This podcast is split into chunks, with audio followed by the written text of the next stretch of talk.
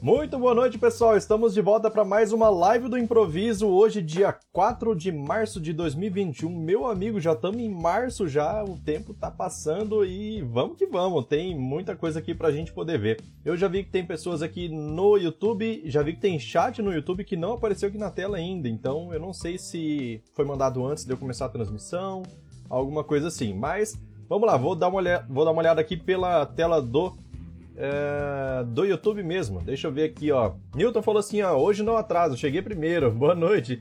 É, venho dar meu testemunho, show de bola. Vamos lá, ele vai, falou mais aqui, ó. Esse cara tem uma boa vontade de passar adiante o seu conhecimento fora da curva do profissionalismo hoje em dia.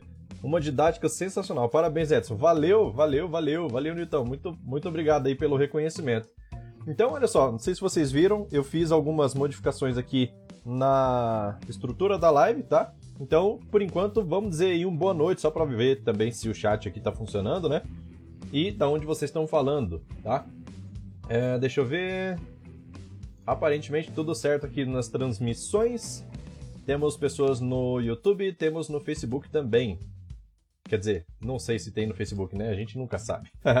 Mas para você que não conhece, a live do improviso, ela é uma live onde eu tento responder o máximo de perguntas possíveis das pessoas que estão por aqui. Então, se você quiser começar já fazendo sua pergunta, manda ver, quiser mandar uma boa noite aí. Deixa eu mandar uma. Olha só, o Wagner já mandou lá no Facebook. Wagner, tá lá dentro, ó, funcionando. Beleza, Facebook. então tem gente no Facebook sim, ainda há esperança pro Facebook. As pessoas assistem por lá. vamos lá, vamos lá. Então, pessoal, quem, quem tiver pergunta aí já pode ir mandando. Enquanto isso, eu vou tentar dar uma ajustada aqui na tela do Instagram, que tá pegando um corte aqui. Júnior já falou assim, ó, boa noite, Júnior de Fortaleza, Ceará. Boa noite, Júnior, seja bem-vindo. Isso aí, então o chat tá funcionando normal aqui, só, acho que o do Newton só não apareceu porque deve ter mandado um pouquinho antes de começar a transmissão. Aí ele não pega, só pega os novos. Mas deixa eu, deixa eu tentar dar uma ajustada aqui. Enquanto isso, se quiser mandar pergunta, fiquem à vontade, porque a hora é essa, hein? A hora é agora. vamos lá, vamos lá. Isso, ajustei um pouquinho aqui a tela do chat no Instagram, então beleza. Essa tela aqui eu aumentei um pouquinho a parte dos comentários, mudei um pouquinho aqui, mas é isso aí, beleza? Então vamos lá, então a gente sabe aí, vocês viram que, que, eu, que eu postei o um vídeo lá ontem sobre a performance do Firebird em várias versões diferentes, em dois sistemas operacionais diferentes, que é Windows e Linux, né? no caso Ubuntu 20.04.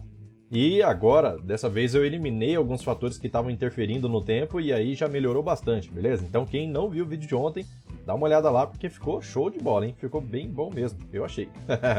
Acho que a galera gostou também. Vamos lá. É... Ederi Melo falou assim: boa noite, parabéns pela iniciativa. Para emissão de nota fiscal, o alto incremento é a melhor alternativa? É, no caso de numeração de nota, né? Você quer dizer? Então, eu acredito que sim, sabe por quê? Porque olha só, se você tentar fazer um controle. É, na empresa que eu trabalhei, a gente já, já foi tentado fazer um controle de numeração para tentar reaproveitar números. Só que existem alguns fatores que atrapalham. Por exemplo, a contabilidade fala assim: ó, a sequência numérica não está na mesma sequência cronológica. Apesar de não ter problema técnico nisso, né? A Cefaz aceita. É, teve, tem contabilidade que reclama, fala assim: ó, tá errado. E aí, o que, que acontece?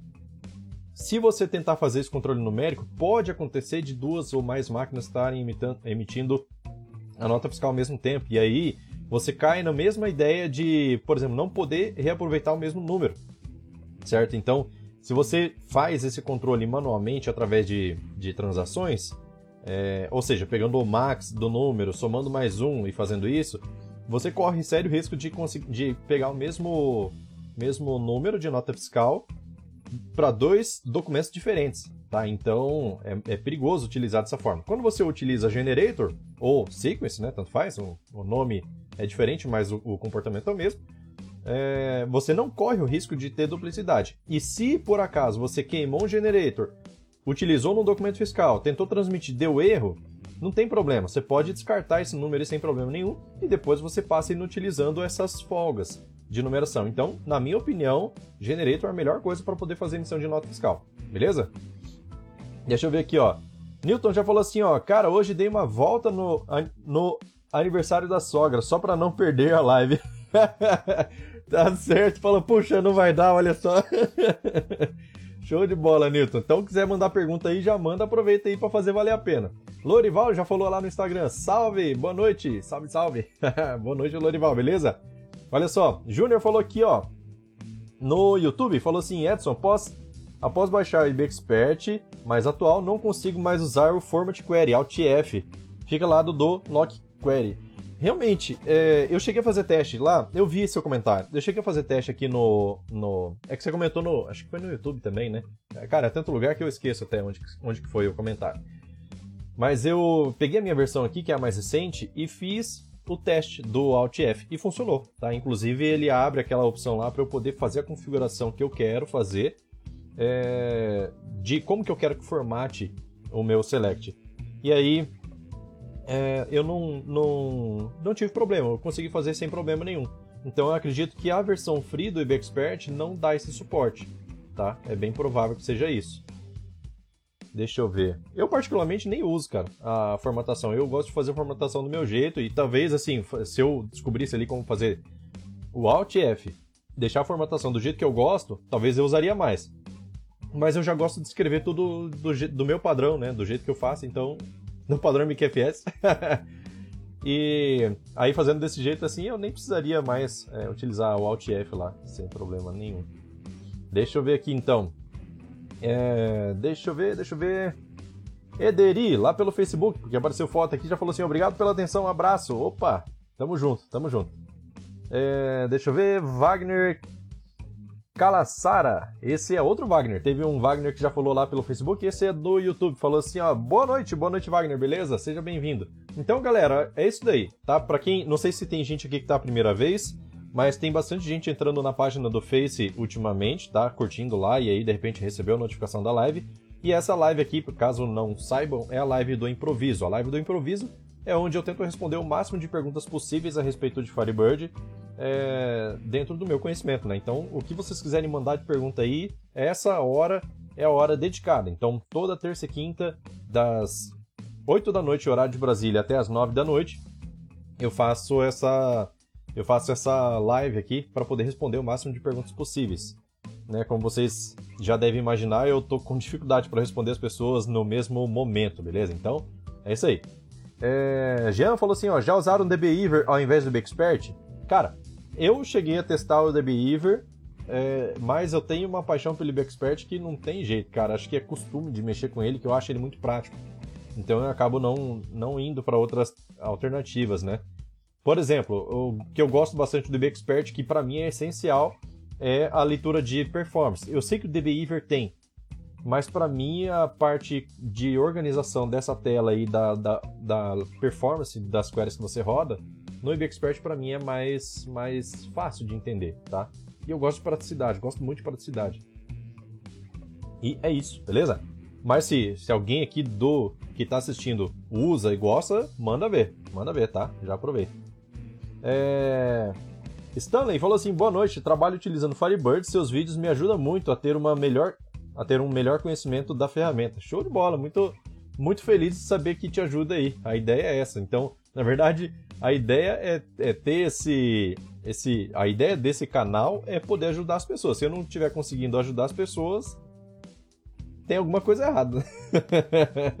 aí o trabalho não vai valer a pena. O negócio é conseguir ajudar vocês, beleza? Deixa eu ver, Gilberto falou assim, ó, IBExpert é coisa linda de Deus. Realmente, eu também acho, cara. O, o, o, o IBExpert, nossa, cara, eu quando vi, eu já trabalhei antigamente com SQL Server, usava o gerenciador deles lá, lógico, isso tem muitos anos atrás já, né? Então, é, naquela época que eu traba trabalhava com SQL Server foi 2011 que eu parei de trabalhar com ele, né? Que eu saí de uma empresa e entrei para outra.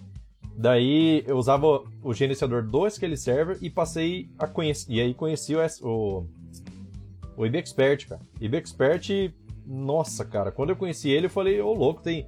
Eu achei que era mais simples e que tinha mais, mais recursos do, de. assim, que ajuda o programador, sabe? É, do que o próprio gerenciador do SQL Server. Não sei como que tá hoje o SQL Server, mas do, do Firebird, cara, o IBExpert eu acho bom demais, não tem jeito.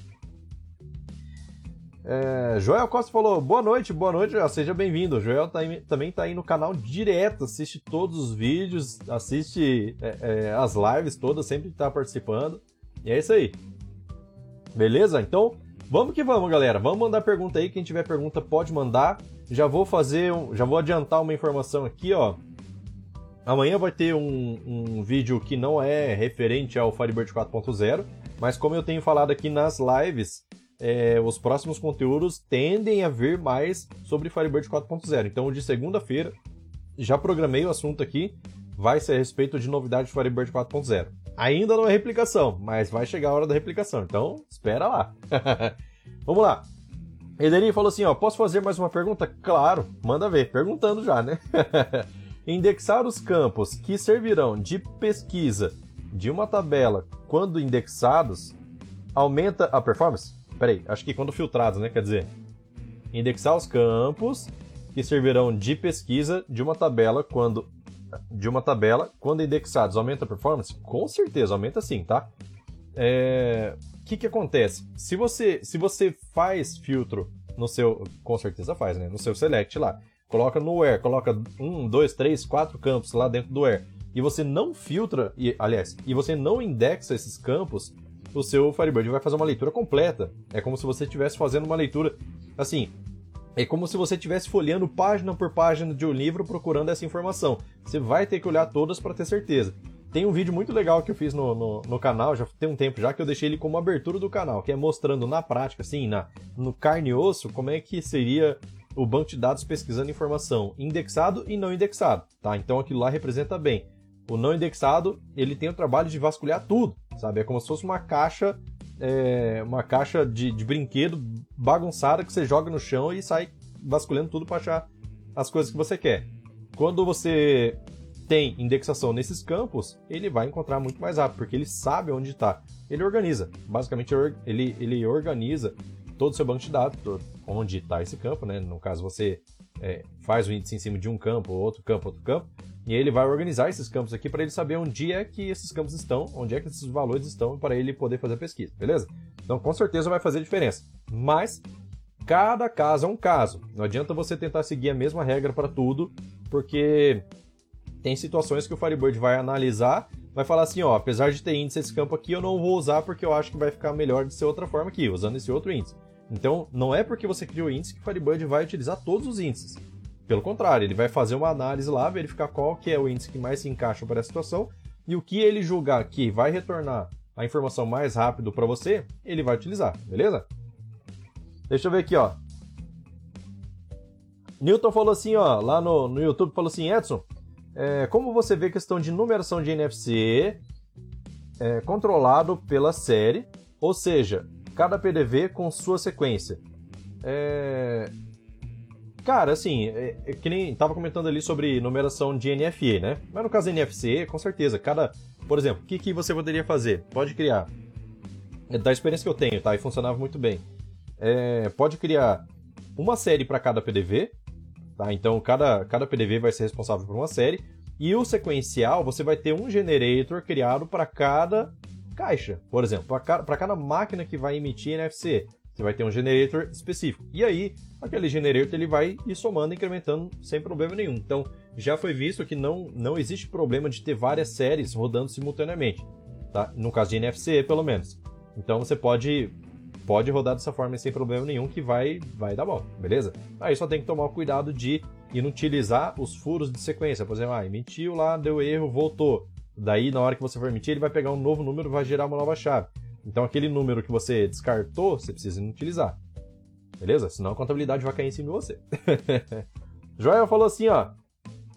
IBExpert me levou. É, ah, me levou a comprar a licença, de tão bom que é. Exatamente, ó. Eu, eu também, cara. Eu acabei comprando a licença porque não tem como. A, a, as ferramentas que o IBExpert te, te dá para melhorar na, na, no desempenho do seu sistema, nas queries que você faz, é, na produtividade que você tem, é, é coisa de louco, cara. É, é fundamental. Eu digo que é essencial até, né? Vamos lá. Stanley falou assim, ó, tem alguma forma de executar vários scripts no IBExpert, tipo vários SQL de uma vez? Olha só, é, vamos dizer assim, scripts de inserção. Vamos dizer que você tenha uh, uma, uma lista de inserções que você precisa fazer, certo? E essa lista de inserções você vai colocar tudo numa tabela só. O F12 do IBExpert, ele vai executar um comando por vez, que é o SQL Editor, beleza? É para você construir uma consulta lá, fazer um union dois select e tudo mais. Agora, por exemplo, para inserção, para update, que você quer fazer uma inserção em massa, por exemplo, aí você vai ter vários insert, certo? Coloca um ponto e vírgula lá no final, vai no Ctrl F12 do IBExpert, que é o script executive, que é a execução em massa de scripts, e aí lá dentro você vai conseguir colocar tudo, manda rodar e ele vai sair rodando linha por linha, beleza? É... Outra coisa, pode colocar ponto e vírgula no final sem problema nenhum, que o IBExpert ele te ajuda nisso, ele já muda, sabe aquele set term? Não sei se você já ouviu falar. Set term, daí coloca geralmente um, o IBExpert coloca por padrão, acento circunflexo e ponto e vírgula. Daí, o que, que ele faz aí? Ele muda o caractere de final de expressão de ponto e vírgula para sinal de circunflexo. Você pode usar outro caractere, sem problema. Daí lá no final, ele muda o set term de volta para ponto e vírgula, certo? Então, o que, que acontece? No script executive, o IBExpert já faz isso para você, então você não se preocupa, pode botar ponto e vírgula lá normal que ele vai conseguir rodar, vai conseguir rodar todos os scripts, beleza? Então, dessa forma aí você consegue rodar sem problema nenhum. É, agora, SQL de resultado, aí é diferente. Porque, por exemplo, o script executivo é para você fazer coisas em massa. Se você precisa rodar vários selects junto para poder pegar esse conjunto de resultados e transformar numa saída só, aí você vai precisar utilizar PSQL, tá? Com execute block você consegue, com procedure você consegue, e com trigger também você vai conseguir, porque todo lugar onde aceita PSQL você consiga, consegue fazer esse tipo de manipulação. Então, por exemplo, você escreve um select lá, que daí ele vai executar, vai trazer um valor. Daí você pega esse valor vai ter que confrontar com outro select que vai retornar um outro valor. Daí você pode fazer esse confronto aí e trazer uma linha só de resultado, tudo com PSQL, beleza? É simples, na verdade. Deixa eu ver aqui, ó. É... Deixa eu ver, deixa eu ver. Tiago falou assim, ó. É... Boa noite, Edson. Gostaria de te agradecer aqui publicamente. A dúvida que me tirou no fim de semana me fez padronizar um é, padronizar um procedimento e reduzir o tempo em aproximadamente uma, duas horas para menos de um minuto. Meu Deus do céu, garoto! show de bola, show de bola. É, cara, é, é isso aí. Então, eu fico feliz de, de poder ajudar aí e, e, e proporcionar esse resultado aí para vocês, porque, cara, é assim, é, isso vai trazer felicidade para você, vai trazer felicidade para o seu cliente, vai trazer felicidade para mim e vai deixar todo mundo feliz. Então é bom demais esse negócio, cara. Muito obrigado aí pelo reconhecimento, viu? Na verdade, é, é, o feedback de vocês é extremamente importante aqui para mim, para manter esse, tocar esse trabalho aqui, beleza? Então, fico muito feliz. Luciano falou assim: boa noite, Edson. Boa noite, Luciano, beleza? Aí o Gouveia já chegou, JGS falou assim, ó, boa noite galera, boa noite doutor Edson, opa, boa noite Gouveia, beleza? Seja bem-vindo. Galera, olha só, temos oito pessoas no YouTube e não temos mais perguntas, já acabou? Tá pronto? Só na prova agora? Posso aplicar a prova?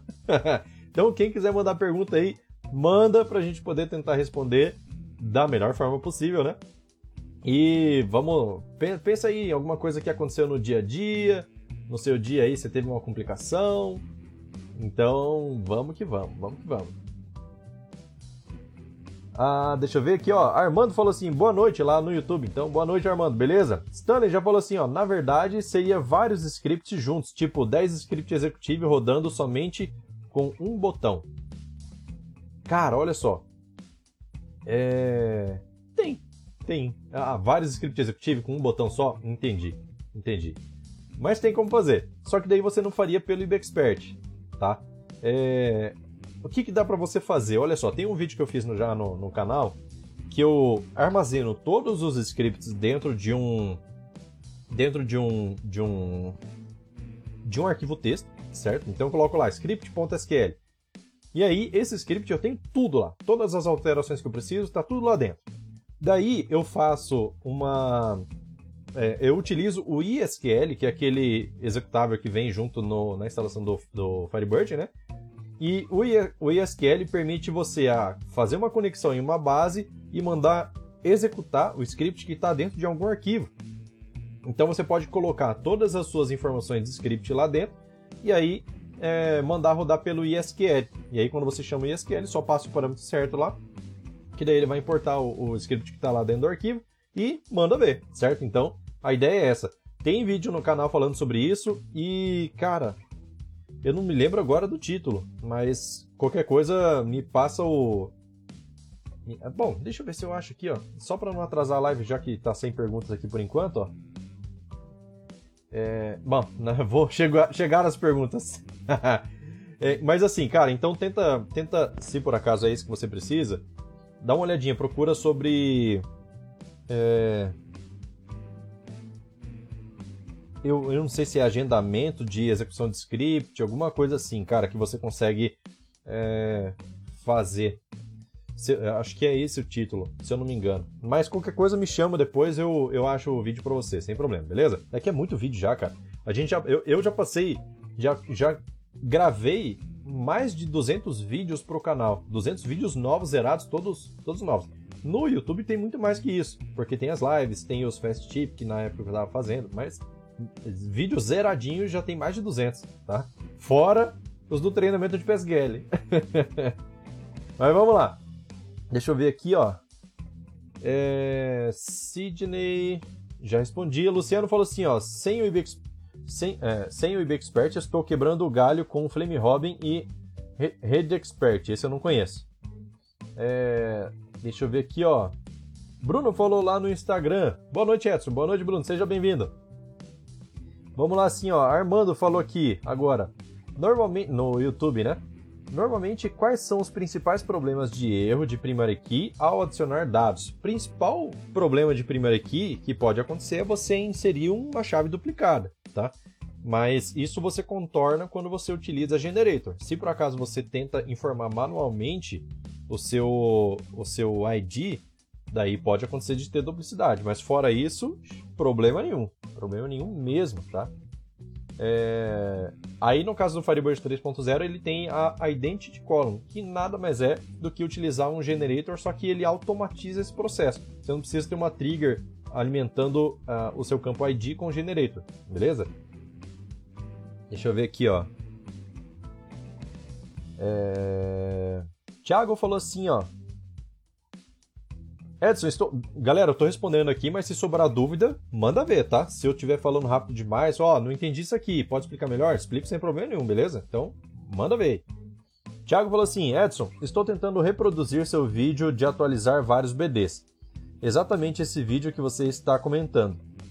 Ocorre que o script que eu tenho é com o setTerm e o circunflex. Aí ele não executa. O que, é, o que realmente eu tenho que retirar desse script para deixar o arquivo sem esse set term?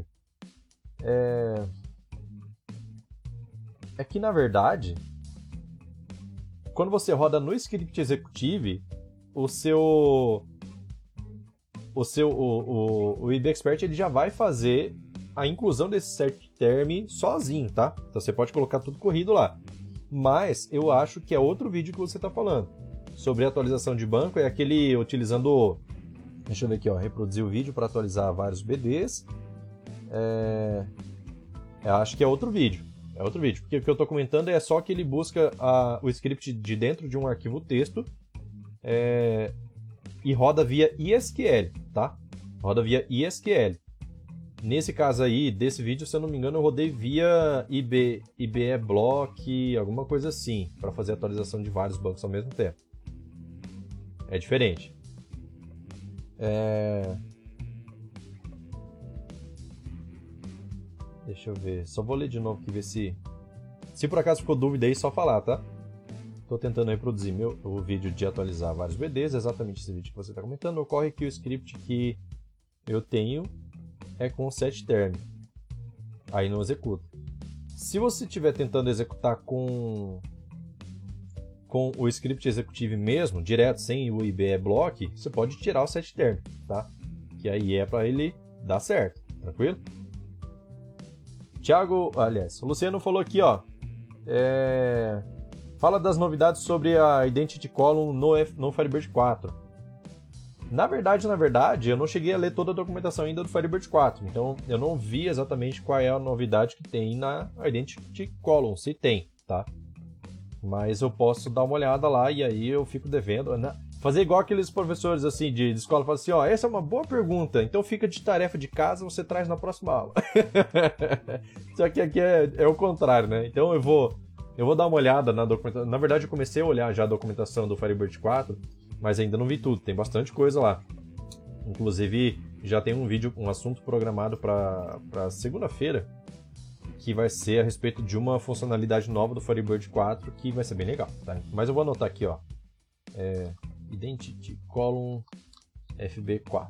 Beleza, então já anotei aqui para poder pesquisar sobre esse assunto e trazer aí para vocês na próxima live ou de repente até fazer um vídeo sobre isso, né?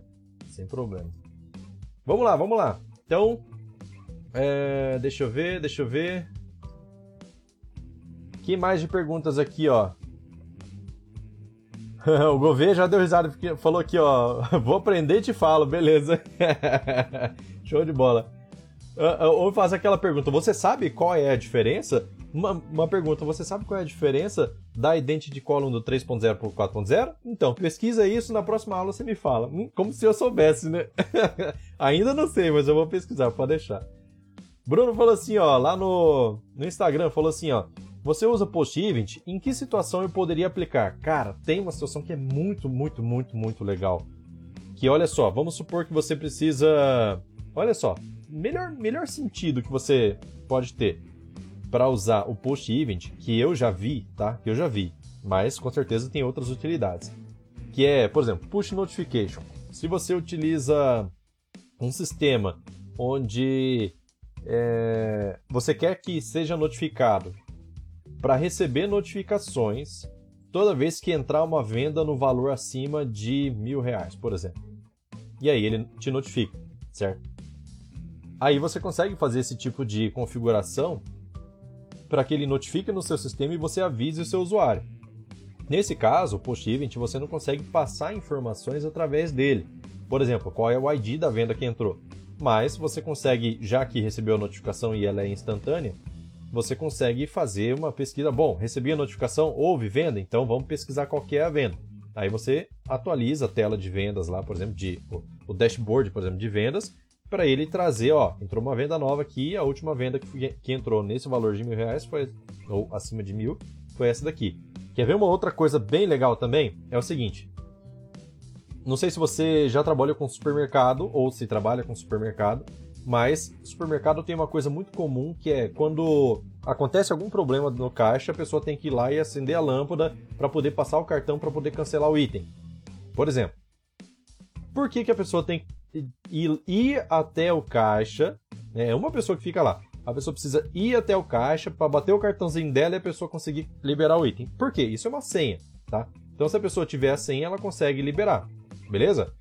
Só que, se é só para solicitar uma senha, por que não mandar um, um. Deixa a pessoa que é responsável por isso lá na máquina dela, e aí a pessoa que precisa cancelar um item recebe, manda uma notificação, um post event, por exemplo, para é, essa pessoa que está cuidando desse acesso, para a pessoa que tem acesso a liberar cancelamento de item. Então, você mandaria uma notificação, a pessoa fica sabendo, e aí você constrói alguma rotina na sua, na sua aplicação para ele mostrar lá, falando assim, ó, é, máquina tal tá com uma solicitação lá de cancelamento de item. Você quer autorizar ou não? Se você autorizar, aí você manda um post event lá para a máquina que para máquina que está precisando, né? E, e aí recebendo esse post event, ele já aproveita e libera essa solicitação de cancelamento de item sem a pessoa precisar ir até a máquina. Então, assim, o seu supermercado, seu cliente supermercado, ele vai ter muita vantagem nisso. E aí, cara, vai da criatividade, mas dá pra fazer muita coisa aí com o Post Event, beleza? Deixa eu ver aqui, ó, quem mais? Deixa eu dar uma arrumadinha na câmera aqui também, né? Beleza. Vamos lá, Jean falou assim, ó, lá no YouTube, falou assim, ó, a alteração do set term é somente quando você faz uma procedure trigger. Aí, antes da procedure, altera o setTerm e após volta para setTerm normal. Estou certo? Exatamente, olha só. Por que, que você precisa trocar o, o, o término? Porque toda vez que o, o término padrão de comando é ponto e vírgula, certo? Só que quando você vai colocar um código de PSQL, em vários momentos você tem ponto e vírgula. Só que olha só, um bloco de PSQL ele tem várias linhas aqui e vamos supor que tem vários pontos e vírgula. Só que você precisa compilar o bloco inteiro. O script executivo, o que, que ele vai entender? Por exemplo, do IBExpert, né? O que, que ele vai entender? Ele vai tentar rodar esse daqui e aí ele vai encontrar o ponto e vírgula, vai, é, se não usar o setTerm, né? Ele vai encontrar o ponto e vírgula, vai encerrar o comando e vai falar assim, ué, esse bloco aqui de PSQL está inválido, ele não está completo, falta mais coisas aqui. Então, nesse caso, você muda o término, tá? E nisso, nisso que eu digo que o, o script executivo já faz isso automaticamente. No caso do Flame Robin, por exemplo, você precisa colocar o set term lá. No caso do ISQL, mesma coisa, precisa colocar lá. E aí, você muda o término para não ser mais ponto e vírgula, ser outra coisa, ser o circunflexo, por exemplo. Daí ele vai entender que esse bloco todo aqui, ó, mesmo com ponto e vírgula, ele não vai entender mais o ponto e vírgula como fim de comando, mas ele vai gravar esse código PSQL lá e vai gerar o BLR. Depois você muda o, term, o set term lá, né? Muda o fim de comando de volta para ponto e vírgula. Então, dessa forma você consegue compilar um código que tem ponto e vírgula no meio para dentro do banco de dados, beleza? Mas, como eu falei, o Bexpert faz isso sozinho, você não precisa se preocupar com isso. Beleza? Thiago falou aqui, ó. É o vídeo do IBE Block mesmo. Outra dúvida. Tem alguma forma de eu verificar todas as tabelas do banco e suas devidas dependências sem ter que ir uma a uma e clicar em dependências? É... Cara, desde que você utilize FK em todas as dependências, você vai conseguir. Sabe por quê? Porque, por exemplo, quando você cria uma FK, ele já automaticamente faz um relacionamento entre a tabela pai e a tabela filha, certo? Quando ele faz esse relacionamento, esse relacionamento ele está gravado dentro do dentro do banco de dados, lá nas tabelas de sistema. Então, você precisaria fazer o quê? Identificar, fazer um select que identifique essas FK quais são as colunas que ela está referenciando. E aí, dessa forma, você vai conseguir fazer um select que busque essas dependências. Se você não tiver FK, você não vai conseguir fazer essa ligação justamente porque não há um vínculo entre as tabelas, beleza? Agora, uma coisa que é mais complicada é o seguinte, por exemplo, tem um código em PSQL que ele referencia uma tabela, certo? O que, que eu quero dizer com isso? Nesse código em PSQL eu tenho lá dentro de uma trigger, por exemplo, um update em uma outra tabela, tá? Esse update em uma outra tabela cria uma dependência em cima da, da tabela que você está fazendo o update. Só que isso não fica exatamente armazenado dentro de uma dentro de uma, uma tabela para você poder identificar, ó, essa trigger aqui referencia essa, essa e essa tabela, então tem independência. Então, bom, pelo menos até onde eu sei, não tem uma relação dessa forma. Então, o que, que você precisaria fazer? Cara, existe um recurso de busca no IBExpert onde você pode é, pesquisar uma determinada palavra, por exemplo, o nome de uma tabela, dentro apenas de trigger, ou dentro apenas de procedure, ou dentro apenas de, sei lá, ou, sei lá, enfim, é, functions, né? Por exemplo, Firebird 3.0 que já tem. Aí você poderia fazer essa pesquisa e ele te mostra todas as tabelas que tem relação. Você não precisa sair clicando de uma, uma de uma em uma. Já te facilita bastante, você não precisa escrever nem select. O IBExpert já tem isso pronto, beleza? Que é Find Metadata, uma coisa assim. É um binóculozinho lá, o ícone de um binóculos que você pode usar. Beleza? Isso vai te ajudar bastante. É, deixa eu ver, o Bruno falou lá no Instagram, muito legal sua explicação, top top, sobre o Post 20, beleza. Então, qualquer coisa é só mandar mais dúvida aí, sem problema. Deixa eu ver aqui, ó. O Luciano falou assim, ó, qual é a porta padrão do Post Event? Eu posso colocar Post Event na mesma porta do Firebird 3, é, do Firebird, que é a 3050? Não, não pode. Isso porque o que, que acontece? Na hora que você utiliza a, a porta de comunicação com o Firebird, com a, a API do Firebird, é a 3050, a padrão. O Post Event, na hora que você vai utilizar ele, ele gera uma porta aleatória. Por quê? Porque funciona assim. Quando, quando o seu cliente declara que ele tem interesse em ficar sabendo sobre determinado evento. Por exemplo, venda realizada é o nome do seu evento, certo? Daí, o que, que acontece? Quando você usa o seu componente lá para poder falar que você quer escutar esse evento, o seu, o seu componente ele vai falar para o driver do Firebird, fala assim, ó, cara, avisa o banco de dados que eu tenho interesse, eu, máquina X, tenho interesse em escutar esse evento aqui, chamado venda realizada. O Firebird vai receber essa informação e vai abrir uma nova conexão entre o servidor, certo? Entre o servidor e o cliente em uma porta aleatória. Ele vai chutar uma porta aleatória lá que não está sendo utilizada, que está livre, para poder mandar essa comunicação. Então essa comunicação fica, fica feita. A partir do momento que o Firebird envia uma notificação através dessa porta, o seu cliente já está pronto para receber.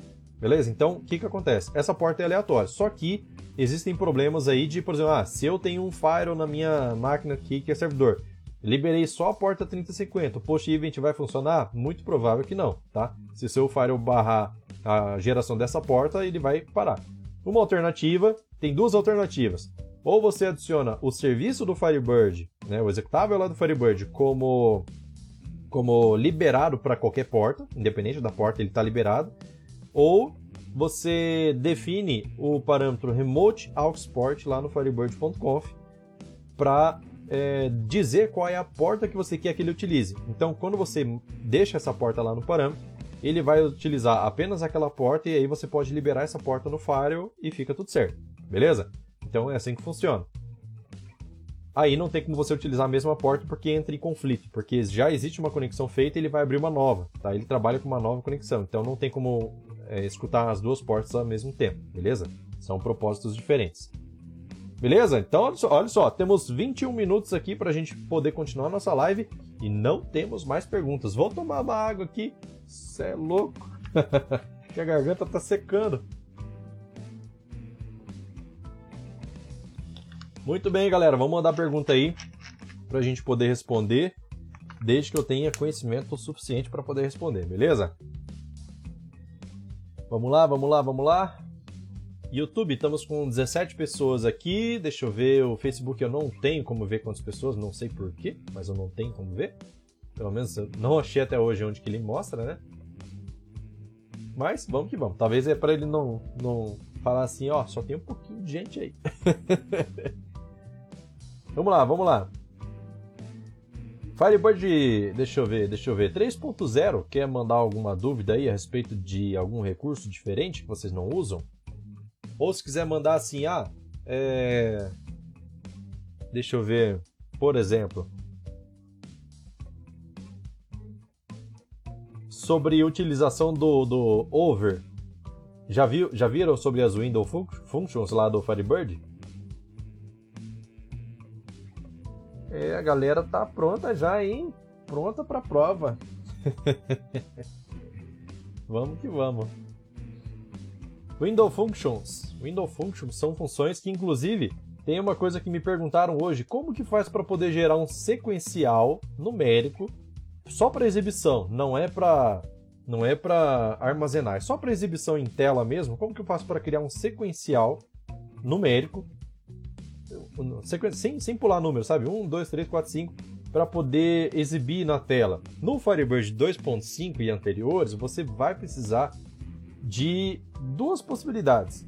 Ou você utiliza via PSQL, porque daí você cria uma variável que vai alimentar, vai ser alimentada de um em um, ou você simplesmente usa um generator e fica queimando ele, depois deleta esse generator. Só que é ruim ficar tendo que criar um generator só para poder rodar um SQL para poder criar um sequencial. Não concorda? Então, o Firebird 3.0 tem uma vantagem, que você pode utilizar uma das window functions, que são as funções de Windows, vamos dizer assim, né? Que você consegue é, criar, utilizar, por exemplo, a função whole number, abre e fecha parênteses, e na frente você consegue é, colocar, assim, colocando lá over, abre fecha parênteses, e coloca dentro do over em que ordem você quer que seja exibida esse sequencial, você pode colocar na mesma ordem que está o order by lá da, da, do seu select principal e ele vai trazer a sequência sem problema nenhum. Tem como fazer sequencial com recursividade no Firebird 2.5? Tem, tem sim.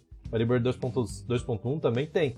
Só que o problema é que o limite de iterações de sequencial no nesse caso de recursividade com CTE é de 1024 iterações. Então você não consegue gerar mais que isso. Se tiver um sequencial maior, você já não vai conseguir, beleza? O Luciano perguntou assim, ó, por que usar varchar para primary key? Tá travando a boca aqui, vamos lá. Usar varchar para primary key de uma tabela não é aconselhado. Isso porque o varchar pode te trazer ordenação errada, tá? Porque olha só, isso é um dos fatores. O outro fator, já vou explicar sobre a ordenação. O outro fator é que o, o tamanho de informação armazenado de um campo inteiro é bem menor, normalmente bem menor, do que um campo varchar. Beleza? Então, olha só, vamos falar sobre ordenação. Se você for ordenar uma informação que está num tipo de campo numérico, ele vai pegar certinho. 1, 2, 3, 4, 5, 6, 7, 8, 9, 10, 11, 12 e assim por diante, beleza? Se você colocar esse mesmo número dentro de um varchar, na hora que você mandar ordenar, ele vai imprimir assim: 1, 10, 11, 12, 13, 14, até 19, daí vai exportar 2, depois 20, 21, 22, é assim que ele vai fazer essa ordenação. Então, o que que acontece? É... Eu sou da época que o Windows, cara, se você ordenasse por nome de arquivo, ele fazia esse tipo de ordenação. Hoje ele é mais esperto, ele identifica se tem um número na frente, ele faz essa ordenação certinho, como se fosse um número mesmo. Agora, o que que acontece? É... A, a, a, velocidade realmente de um campo inteiro na hora de fazer uma pesquisa, mesmo que indexado, os dois casos, né, com integer ou com varchar, vai ser melhor sempre com integer, tá? Isso é fato. Beleza? Que mais de perguntas? Funciona com varchar? Funciona. Você consegue criar índice lá sem problema. Até porque quando você for pesquisar um campo, no caso você falou sobre primary key, né? Mas se você for pesquisar por um campo de nome, por exemplo, que ele é indexado, a, a pesquisa vai ficar muito mais rápida, tá? Então é importante até usar índice em cima de campo varchar, desde que ele vai ser utilizado para fazer pesquisas. Outra pergunta aqui, ó. Não fizeram essa pergunta, mas eu pensei aqui agora. É... Eu preciso criar índice em campo que está em join? Essa é uma boa pergunta, porque muitas vezes as pessoas não, não criam índice, porém tem uma situação que precisa observar. Quando você cria uma FK, que é a ligação entre uma tabela e outra, você o Firebird automaticamente já vai criar um índice em cima desse campo. Então, na hora que você vai fazer a, a, exporta, a, a, a busca dessa informação, a junção dessas tabelas aí para buscar essa informação, ele já vai ter indexado. Então, você não precisa criar o índice em cima de campo do join, desde que já exista uma FK.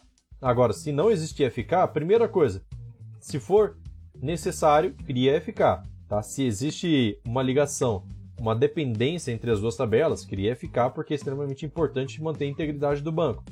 Agora, se não existe dependência, não existe FK e você se recusa a criar uma FK, tudo bem, a opção é sua, né? Mas cria pelo menos um índice para você poder acelerar a sua pesquisa. Você vai ver que a pesquisa vai ficar bem mais rápida, beleza? Vamos lá, quem tiver mais perguntas já vai mandando aí, porque a gente tem mais alguns minutos, temos 14 minutos de live para a gente poder responder perguntas e fiquem à vontade para mudar. Não precisa ter vergonha de mandar dúvida básica aí ficar. Não precisa, não, tá? Fica, fica à vontade aí, porque o lugar de, de errar é aqui. No sistema você tem que acertar, beleza? Porque senão seu cliente vai reclamar de você e de repente foi falta de fazer uma pergunta aqui. Tranquilo? Então pode ficar à vontade aí para mandar. Enquanto isso, pessoal, quem, quem não tiver perguntas aí, ou quem tiver também perguntas e está escrevendo, aproveita já vamos deixar um like aí no vídeo, tá? Isso daí fortalece bastante. Penso que não, mas cada like que vocês dão aí fortalece muito o canal. E isso porque porque o algoritmo do YouTube entende, olha só, as pessoas estão gostando do conteúdo, então eu vou divulgar esse conteúdo para mais pessoas, certo? Porque se não tiver like nos vídeos, não adianta, o Facebook vai falar assim: ah, é só mais um conteúdo comum. Então, se puder dar like aí, agradeço demais. É uma forma muito legal de vocês poderem contribuir aqui com o conteúdo do canal, beleza? Enquanto isso, vamos mandar pergunta aí, minha gente. Vamos mandar pergunta. Vamos lá, vamos lá. Outra pergunta aqui, ó. Essa pergunta aqui agora já é minha, tá? Também, porque vocês não estão mandando pergunta, eu vou fazer um assunto aleatório aqui. É... Talvez seja até um pouco difícil de explicar isso daqui. Já tem vídeo no canal falando sobre isso, mas olha só. É... Existe como fazer no Firebird 2.5 somatório de valor. Por exemplo, olha só. Eu tenho, eu tenho lá o, o cadastro de cliente. Eu quero buscar a quantidade de atendimentos que tem ah, é, não de repente quantidade, mas o total, vamos dizer assim, o valor total de atendimentos que tem por cliente. Você concorda comigo que eu teria que fazer um agrupamento na tabela atendimento, pegando o ID do cliente, fazendo uma junção na tabela cliente e, por exemplo, se eu quero trazer várias informações da tabela cliente, eu tenho que colocar lá. É, vou utilizar o apelido C, beleza? C.id, C.nome, C.data de nascimento, C. não sei o que. Daí eu coloco lá por fim uma coluna que é o SAM do A valor total, que é o atendimento, valor total do atendimento, beleza? Daí eu faço a soma. Concorda comigo que eu vou precisar no Firebird 2.5 e anteriores é, group by em todas as colunas da tabela cliente, certo?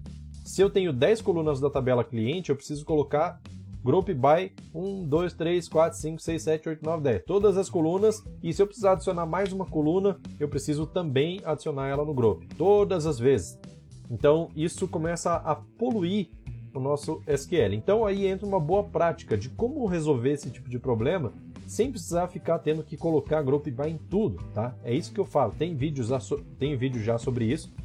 Que se eu não me engano o nome desse vídeo é como é, como totalizar informação, totalizar valor, se eu não me engano, removendo coluna do group. Então, todas essas 10 colunas do cliente, a ideia seria removê-las do group e continuar conseguindo fazer o somatório de forma agrupada. Daí a gente faz uma coisa de uma forma um pouco diferente. Como seria o script? Seria assim, ó. Faz um select primeiro na tabela cliente. O select da tabela cliente, é, ele vai retornar somente clientes, uma linha por cliente, certo? Daí você vai fazer uma junção na tabela de atendimentos, porém você não vai fazer uma junção na tabela em específico. Você vai fazer uma junção no select da tabela atendimento. Beleza? Então, esse select da tabela atendimento, que está entre parênteses lá depois do join, você vai fazer, você vai retornar o quê? O, o ID do cliente, certo? Vírgula, a soma do valor. E aí, dentro desse subselect, vamos dizer assim, dessa tabela derivada, você vai fazer o quê?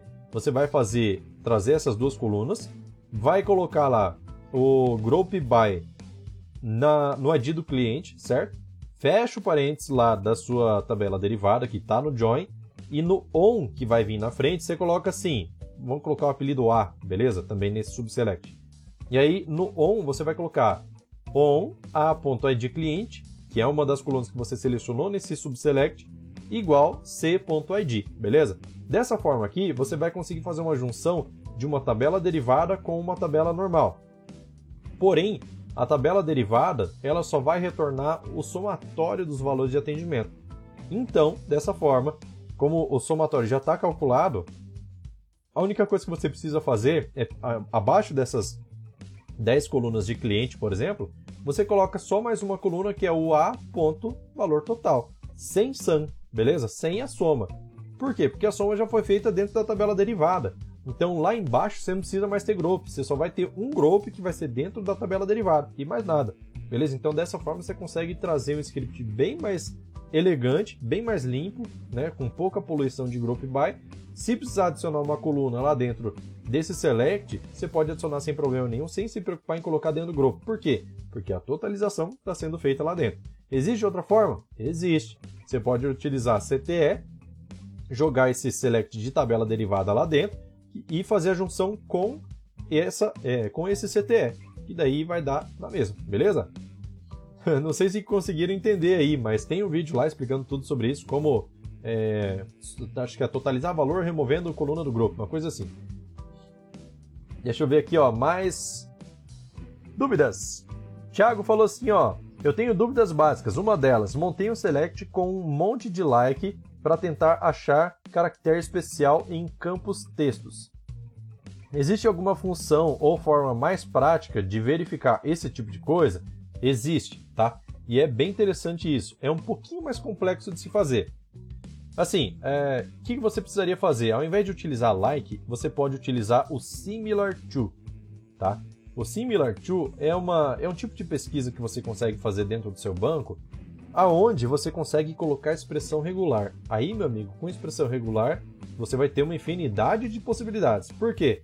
Dentro de expressão regular, você consegue colocar um conjunto de caracteres e colocar assim, é, por exemplo, similar to, abre aspas, aspas simples, e coloca lá, por exemplo, entre, ah, se eu não me engano, é entre colchete, você vai colocar ali é, todos os caracteres especiais que você precisa. A com acento, E com acento, é, sei lá, qualquer coisa, cedilha, tudo que for caractere especial você pode colocar lá dentro. E aí você pode colocar isso é, com, com depois da, dessa expressão, né? Fechou o cochete, você coloca lá um sinal de, de mais, que daí ele obriga que exija que, que exista um ou mais caracteres especiais. Se existir, então ele vai retornar verdadeiro, beleza? Se você quer que elimine, é, se você quer encontrar quais são os registros que têm caracteres especiais, aí você coloca where campo similar to essa expressão regular que tem um conjunto de caracteres especiais, beleza? É, se você quer que elimine, que não que não mostre os registros que tem caractere especial, aí você coloca not similar to, beleza? A mesma expressão regular. Daí você vai conseguir trazer esses resultados aí, tranquilo? Então, cara, similar to compensa demais estudar. A expressão regular que tem dentro do Firebird é um pouquinho diferente daquele padrão que a gente encontra em qualquer lugar na internet. É... Mas tem uma documentação super completa no canal do. no, no site do Firebird, né? Que você pesquisa pelo Similar to e ele te mostra todas as possibilidades de expressão regular. Aí você faz combinação de tudo lá, beleza?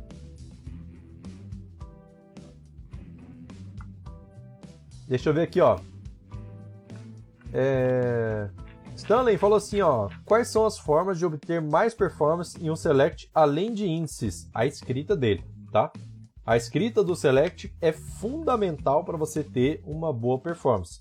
Tem um vídeo no, no canal que eu mostro, inclusive, uma técnica de escrita de select que, cara, parece simples. Você olha assim, ah, é uma junção entre duas tabelas, só que parece extremamente simples, mas quando você utiliza do jeito certo, você faz uma quantidade de leitura muito menor. Tá? Então, índice é necessário? É necessário. Na maioria das vezes é necessário. Mas não é só índice que vai te salvar. Você pode criar índice lá e se você estiver fazendo o índice de forma errada, é, você não vai conseguir tirar um proveito legal. É, se você estiver fazendo índice, mas estiver escrevendo o select de forma errada, você não vai estar tá fazendo um, não vai estar tá tirando o melhor proveito do seu select.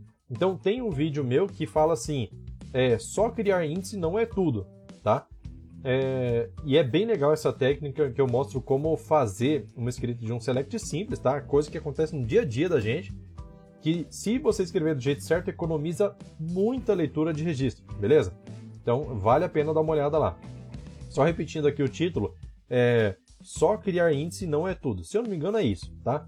Se você escrever lá no YouTube MQFS índice não é tudo, com certeza vai encontrar esse vídeo aí, beleza? É, José Otávio falou assim: boa noite, boa noite, José, beleza? Ele, ele ainda disse: ó, validar CPF com expressão regular. Dá para fazer, depende. depende, sabe por quê? Porque o CPF não é simplesmente ter a máscara, não é simplesmente ter aquela quantidade de dígitos. Você consegue ter, só que é, tem todo um cálculo lá que você vai fazer que você precisa fazer o módulo módulo 10, módulo 11, se eu não me engano, que você faz toda a validação dígito por dígito lá para poder achar é, é, qual é o dígito verificador e saber se esse CPF está certo ou não. Tá? Então, só a expressão regular, até bom, no meu conhecimento, não, não, só ela não vai ser suficiente para poder validar CPF. Mas tem um vídeo meu no canal também que fala sobre como validar CPF utilizando Select, tá? utilizando Select. Você não precisa passar para o PSQL para poder fazer validação de CPF. É bem legal esse vídeo aí. Beleza? Então vale a pena dar uma olhada. Temos três minutos e aí a próxima pergunta provavelmente vai ser a saideira, hein? Então quem quiser perguntar, manda ver aí. É... Ah, José Otávio já falou assim, ó, e CEP também. Aí CEP sim, CEP é legal a gente fazer validação, porque CEP a gente consegue validar quantidade de dígitos certinho. Telefone é outra coisa que consegue validar. É... Deixa eu ver assim. O que mais que dá para validar? Todo, todo esse tipo de, de campos, assim, NCM, que precisa ter oito dígitos, você consegue validar sem problema nenhum. Tá? E funciona super rápido, super bem. Só, só assim, o uso de expressão regular é legal? É. Só que tem que tomar muito cuidado. Por quê? Porque dependendo da situação, você pode complicar a manutenção do seu sistema. Imagina que você começa a ter uma expressão regular, não é todo mundo que entende sobre expressão regular, você vai e chumba o negócio lá extremamente grande e de repente não documenta isso. Ah, essa expressão regular faz validação assim, assim, assado, blá blá blá.